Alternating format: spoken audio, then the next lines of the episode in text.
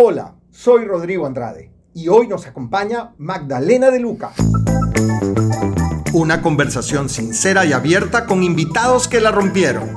Bienvenidos a la charla estratégica.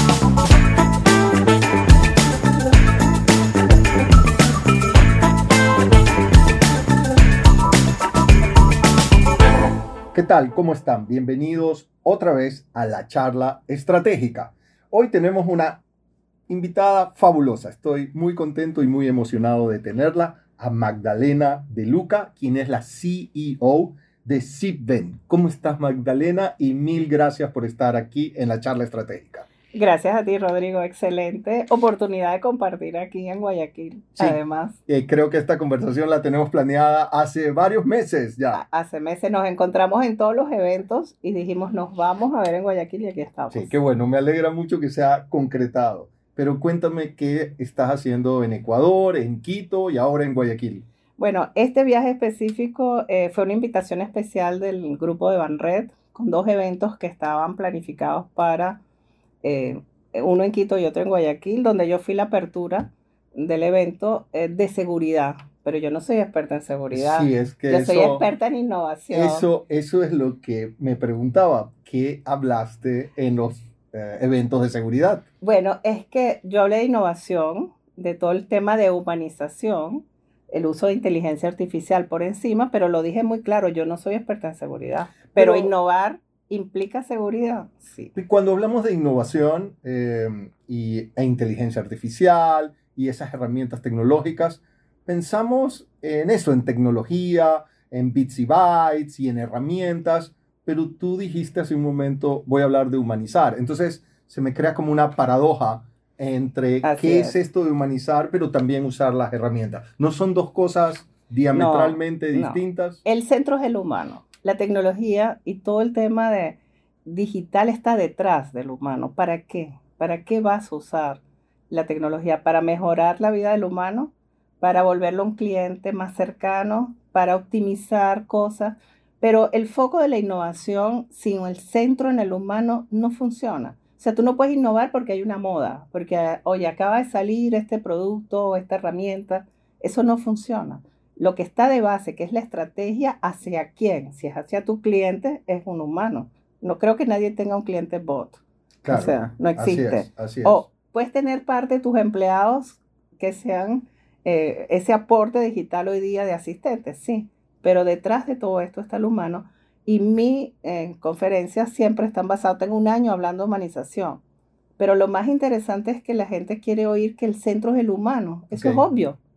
¿Por qué lo han perdido? ¿Por qué lo han olvidado? Okay, Nos hemos concentrado más en estas herramientas tecnológicas, en los cambios, en las nuevas versiones, en lo que sale nuevo y vamos perdiendo un poco la parte humana.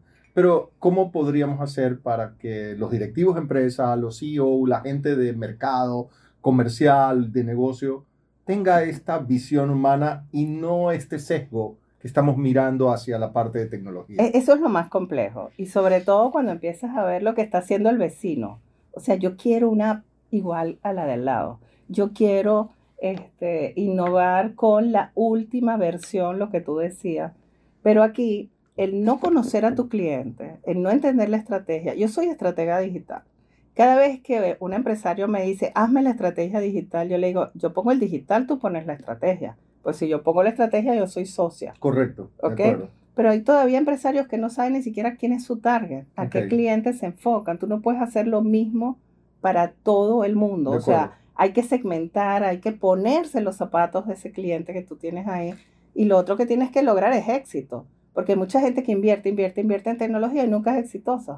Pierden dinero, pierden clientes, porque no tienen la visión de la estrategia. De acuerdo. Ahora, tú eh, eh, pues estás dedicada al tema de tecnología, de innovación, em, ayudas a muchas empresas a implementar softwares que ayudan a mejorar el servicio, pero hablas más como alguien de mercadeo o de estrategia que alguien de tecnología. ¿Por qué?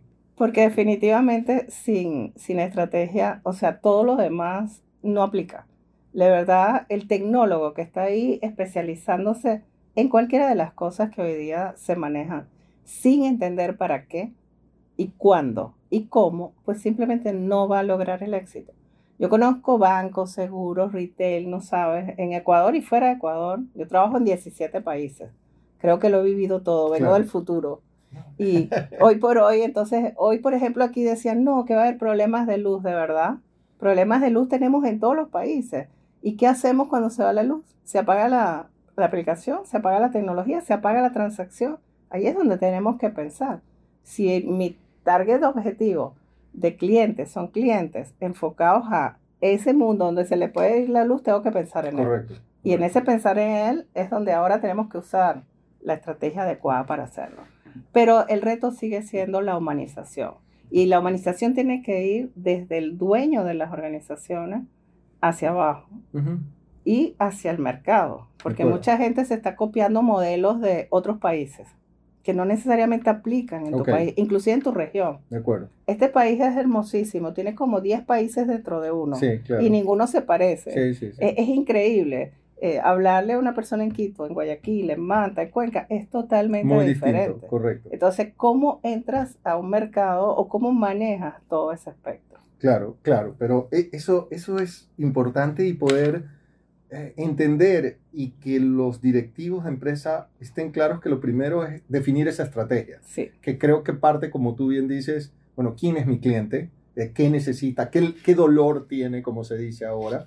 Y tal vez luego, bueno, ¿qué es esa propuesta de valor que le voy a entregar? Claro. Eh, eh, para que le alivie el dolor, para que satisfaga su necesidad. Fíjate, yo vengo de estar en ocho eventos de banca por todos los países de la región entonces habla de crisis, es lo primero. Entonces, pero nadie está haciendo nada para mejorar la crisis, sino lo que hacen es quejarse de la crisis. Hay muchas, muchas oportunidades en crisis de mejorar la calidad de vida de las personas.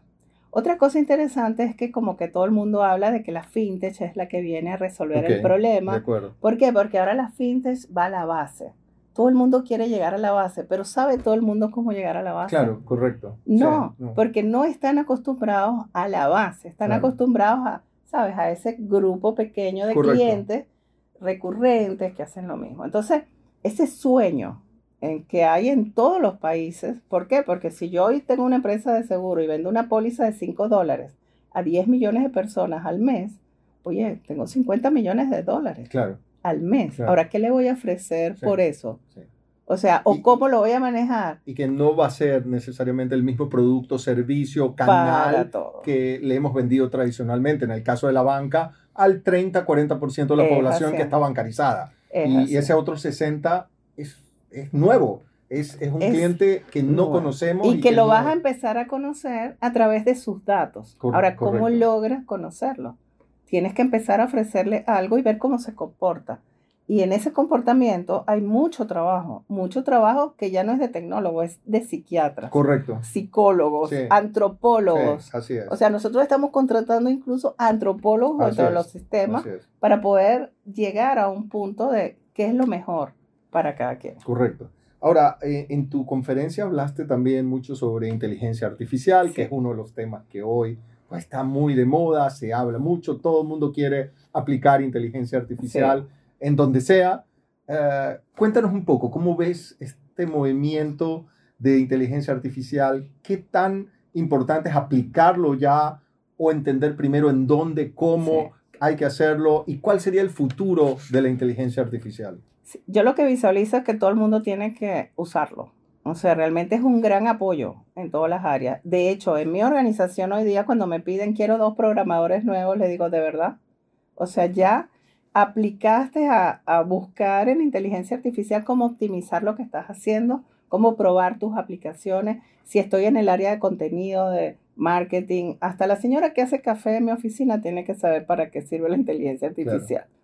Lo que sí es interesante es cómo meterla dentro del negocio. Y nosotros lo primero que nos piden los clientes es increíble.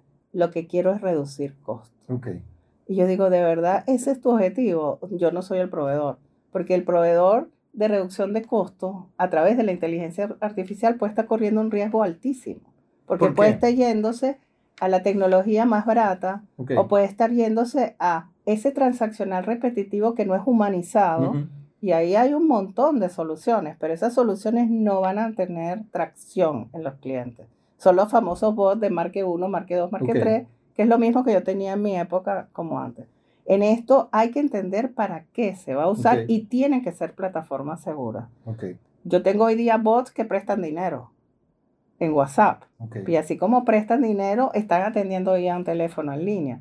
Pero lo que sí es importante es que esa transacción tiene que ser segura, porque ahí hay datos, hay datos transaccionales, pero igualmente estamos vendiendo a través de inteligencia artificial, estamos haciendo obligaciones de cualquier tipo. Lo que no puede ser es que el objetivo, la estrategia sea para reducir costos. De acuerdo, es, es, ok, vamos a aplicar inteligencia artificial, pero cómo cambiamos el modelo de negocio, cómo atendemos a más clientes de mejor manera, cómo mejoramos la experiencia del cliente. Y que sea conversacional, porque cada empresa tiene una personalidad distinta. Okay. O sea, tú no puedes atender a la base con un bot diciendo, estimado señor fulano, o sea, no, o sea, a lo mejor hay que ser más coloquial, hola, amigo, pana, no sé. Claro. O sea, tienes que inclusive estudiar cómo quieres que atienda al cliente. Y ahí es donde entran todos estos psicólogos, sociólogos, antropólogos, expertos en comunicación social, porque fíjate que ahora el humano que está entrenando al bot tiene que entrenarlo de una forma específica. Y en ese entrenamiento tienes que lograr personalidad. De acuerdo. Porque si no, todos van a ser iguales. Porque es lo que hablábamos al inicio, es decir, está el bot que nos ayuda a ser más eficientes, a atender más clientes, tal vez con mayor eh, heterogéneo, es decir, más bien estandarizado, más bien, eh, pero no podemos dejarlo que no sea humano, que no tenga calidez, que tenga sabor, eh, carácter, ¿no? Y que tenga el lenguaje, porque hoy por hoy, por ejemplo, en la banca, en seguro, hay muchísimos contact centers, contratados de personas que incluso no hablan el mismo idioma. O sea, los estás contratando en Costa Rica para que atiendan en Ecuador y el acento o en Colombia. Ni siquiera el que te está atendiendo habla bien el idioma que tú estás hablando. Cuando tú te vas a inteligencia artificial, tú puedes refinar al máximo incluso eso. De que sea tan coloquial como que el Día de los Muertos en Ecuador diga, te tomaste tú. Colada, morada. Yo me tomé la mía ayer y tu guagua. Yo ayer desayuné así. Porque eso es lo que le interesa a la gente y que sea cercano. Cercanía. Ahora, si le estás hablando al millonario, eso no le va a importar, porque ese se está tomando en Nueva York, no sé, o en algún lado, el café capuchino. Pero ahí es donde está el secreto. Y el reto de la inteligencia artificial y la estrategia de los, de los empresarios está es ahí, es en aprovechar realmente un recurso muy valioso, muy complejo de adoptar y lo que viene es peor.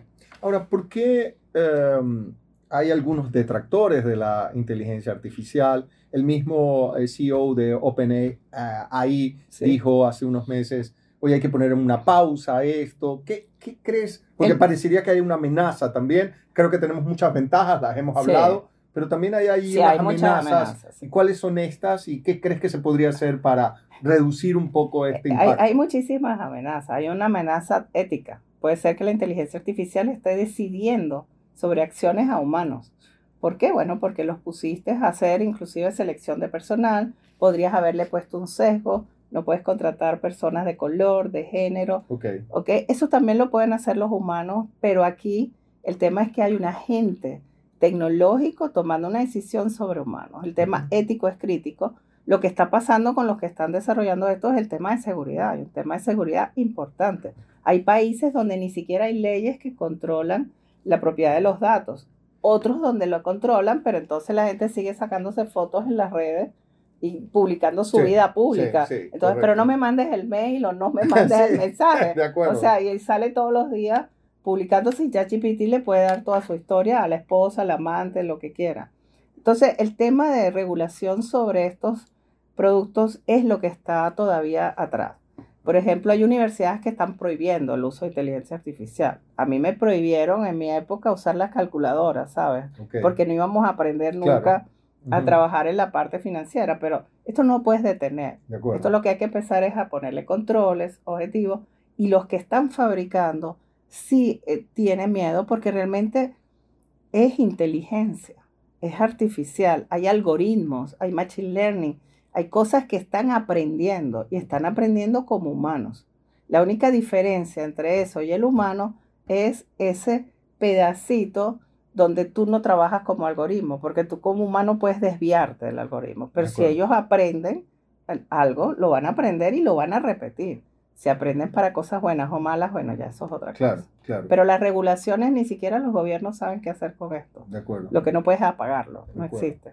Sí, ahí yo creo que todavía hay un gran espacio para regular, para poder entender cuáles son los impactos en, en ética, en moral, qué puede suceder con las personas.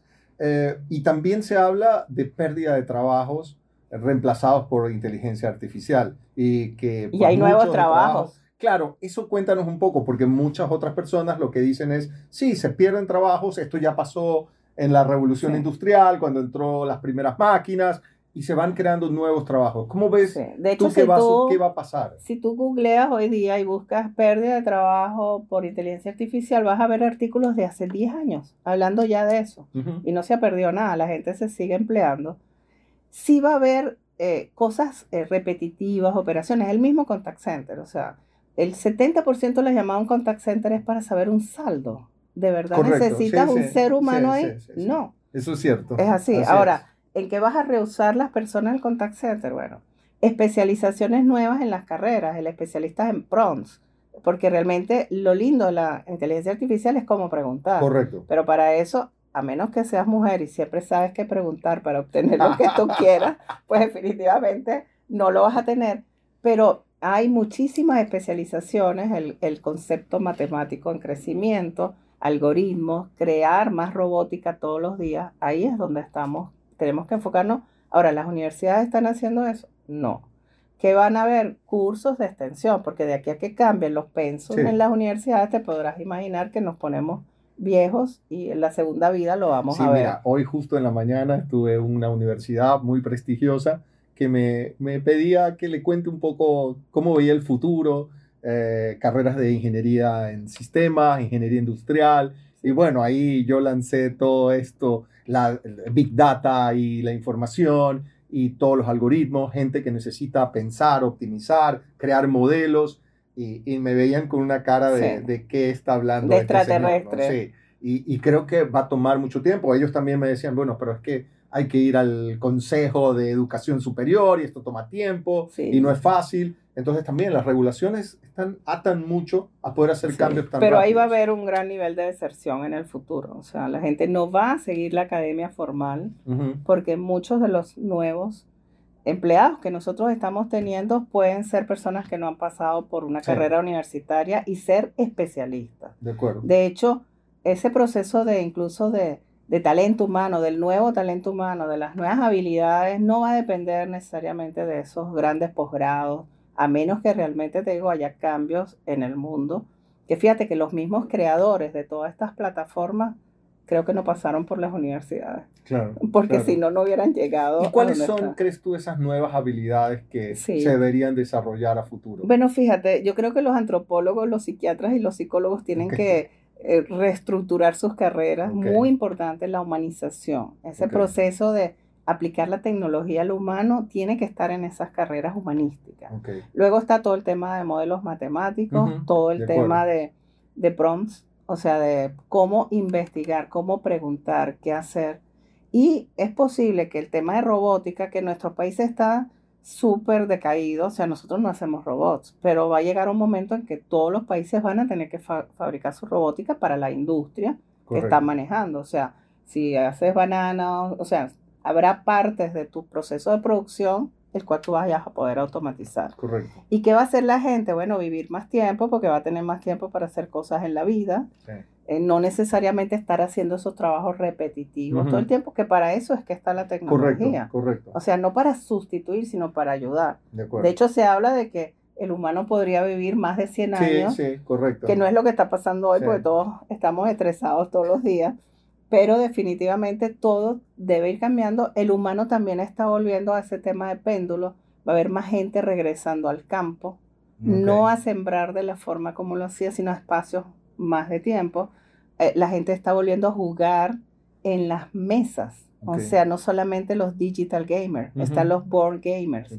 O sea, el humano está en ese momento de péndulo en el cual luego de haber vivido crisis tan terribles como la pandemia, el que de repente todo eh, fuera eh, de la calle, de repente ahora todos a presencial, o sea, pareciera que se les olvidó el pasado. Estoy de o sea, Nos enredan todo el tiempo. Y al final, en, esa, en ese proceso de cambio, va a haber muchísimos ajustes hacia el futuro. De acuerdo. Ahora, dijiste hace un momento que las mujeres tienen esa capacidad de preguntar correctamente. Eh, también, y he leído mucho y he visto artículos tuyos y entrevistas en donde eh, eres una mujer de liderazgo y se destaca mucho eso en tu carrera. Eh, en todo este tiempo que llevas trabajando, ¿qué, qué ves de cambio frente a la mujer ya insertada en, el, en, los negocios, en las empresas, en la dirección de empresas? ¿Hay cambios de cuando empezaste no, ahora? Yo empecé en 1979, ingeniero en computación y empresaria, y solo quería ser empresaria y hasta el día de hoy. Eso era increíble, yo era un ser extraterrestre en ese momento. Los cambios se están dando en el tiempo, no necesariamente con la misma velocidad en todos los países. Yo todavía trabajo en países donde me preguntan si tengo un socio. Y yo le digo que no, que yo soy profesional y que en mi empresa no tenemos un problema de género. si él lo tiene, bueno, es su problema. Correcto. Pero sí hay un, un avance importante en el tema de, de, género. Y el punto más importante aquí es, la, es realmente haber empoderado a las mujeres en posiciones en las cuales puedan dar resultados. La pandemia fue un gran proceso de cambio donde al desaparecer la figura física presencial, se demostraron en muchos casos que las mujeres podían ocupar posiciones remotas. Fíjate qué interesante. A pesar de que estaban llenas de un montón de cosas, de hijo, esposo y un montón de cosas en la casa, pues definitivamente lo hicieron. Pero sí hay una evolución, hay una evolución positiva y hay una posición, eh, o sea, este cambio positivo en Latinoamérica. Yo trabajo en 17 países y todos los días me estoy encontrando con más mujeres, inclusive en el área de tecnología, que sabes que es un área como que negada para eso.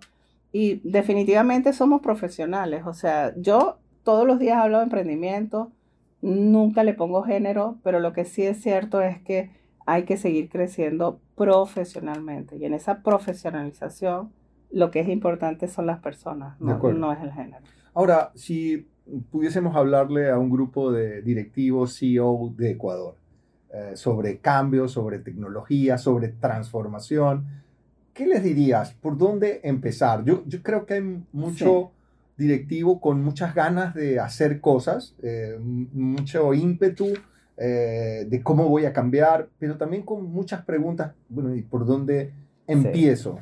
Es que hay muchas, eh, bueno, en Ecuador hay un tema interesante hay muchas empresas familiares que, que han creado como, como, unos pequeños imperios, ¿no? No, no es una empresa, tienen 30 empresas todas distintas.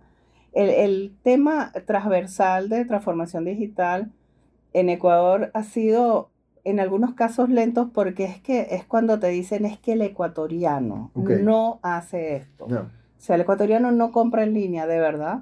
Le compra a los que venden en línea fácil. O el ecuatoriano no usa la billetera electrónica. Y eso no es cierto. El ecuatoriano es un ser humano global del mundo. Y más los más jóvenes. O sea, posiblemente. Entonces, yo lo que creo es que estas grandes organizaciones tienen que inyectarse de personas que, que tengan un pensamiento diferente. No es un tema de años. Es un tema de realmente de moverles ese zona de confort donde están, de que piensan que nada va a cambiar, pero el mundo está cambiando una revolución muy grande y además de eso, nosotros no sabemos qué puede pasar en las próximas dos horas, que puede afectarnos, no importa en qué parte del mundo, ya eso está demostrado. Correcto. Ahora, eh, si, estos, si estas organizaciones no logran crear una estructura que pueda adecuarse a estos cambios, no va a permanecer en el tiempo. Correcto. En Ecuador se sigue invirtiendo se sigue invirtiendo muchísimo. Yo tengo seis años en este mercado y hemos crecido, tenemos más de 40 clientes en el mercado nacional, en, a lo largo de todo el territorio, a lo largo de distintas empresas. El empresario sigue invirtiendo. No entendía bien si la inversión más alta era en tecnología o en cambios, pero definitivamente todavía hay mucho que cambiar. Y creo que si se el, el, punto de las crisis ayuda siempre a acelerar los cambios. Y el que sepa aprovecharlas, pues definitivamente le va a ir mejor. De acuerdo. Ahora, eh, como tú mencionabas, este, a veces tenemos como paradigmas, nos quedamos en un cierto lugar y no evolucionamos con lo que viene, lo que está pasando. Eh, tú llevas muchos años en, en, el negocio de innovación, de tecnología, eh, y tal vez en algún momento pudiste haber pensado, bueno, aquí en 2005 se terminó y esto es lo mejor que ha pasado, pero tú sigues cambiando, tú como Magdalena y evolucionando y subiéndote a nuevas olas. Hablábamos hace un momento que tu sueño es ir a Tomorrowland. Tomorrowland y, y, vivir la experiencia. Y, que tus hijos te ven con una cara, mamá, que, o sea, si sabes que no es una conferencia de tecnología. Es así. Que, pero en cambio hablábamos también que hay mucha gente que de repente se queda congelada en el tiempo. Sí, están metidos ahí en una burbuja y lo hacen porque ahí se sienten cómodos o sienten que lo que está pasando afuera no es con ellos. El, el, yo, mi evolución natural ha sido todos los años crecimiento, donde hay una crisis veo una oportunidad y lo que he hecho además es internacionalizarme, que es uno de los procesos más críticos que hay en el mundo, con eh, gente que realmente me sigue. O sea, el liderazgo no es sencillo hoy día, los líderes de hoy día tienen un reto diferente, porque lideras cuatro o cinco generaciones dentro de tu organización Y, y, ahí eh, hay distintas capas con las cuales tienes que lidiar, que antes no era así. Y a mí me pasa al menos que hace 20 años daba una instrucción, vamos toda a la derecha y nadie decía por qué y o no. Hoy digo, vamos a la, es más, no puedo decir vamos a la derecha. ¿Qué quieren hacer? ¿No? Y empiezan todas las ideas. Debates muy largos, difíciles, pero creo que eso nos lleva a conclusiones muy ricas. Claro, antes, no, se, no, se, llegaba. No, y antes el que mandaba era el que tenía la razón, pero si algo salía mal no era su culpa. Correcto. Hoy día lo bueno de todo esto es cuando si no vamos bien, podemos todos remar otra vez en otro sentido.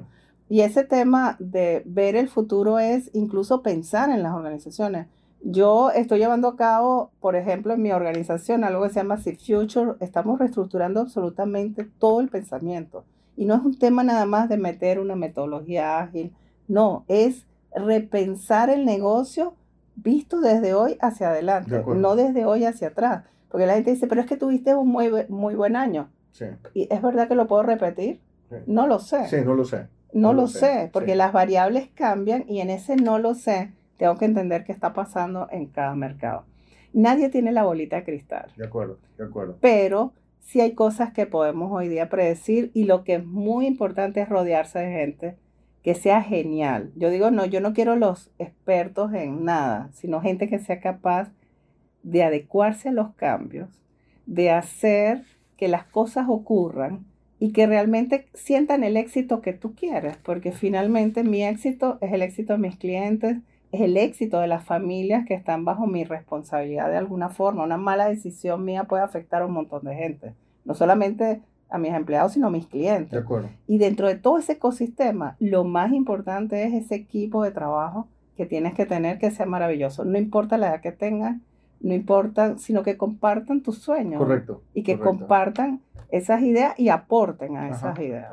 Hablando de liderazgo, yo siempre digo, eh, a ver, si queremos entrar en un proceso de transformación verdadero, real, ese líder debe incomodarse. O sea, él, él o ella debe realmente hacer un cambio de su forma de trabajo, de adoptar nuevas tecnologías, nuevos métodos de trabajo, nuevas formas de comunicación, Evaluación. evaluaciones diferentes, eh, eh, cómo establecer objetivos de manera distinta, cómo medir a los equipos de manera distinta. Pero a veces siento que ese directivo, ese líder, quiere seguir bajo lo que ha aprendido, pero que cambie toda la empresa, que se transforme no, no, no, la empresa. Eso, eso es al revés.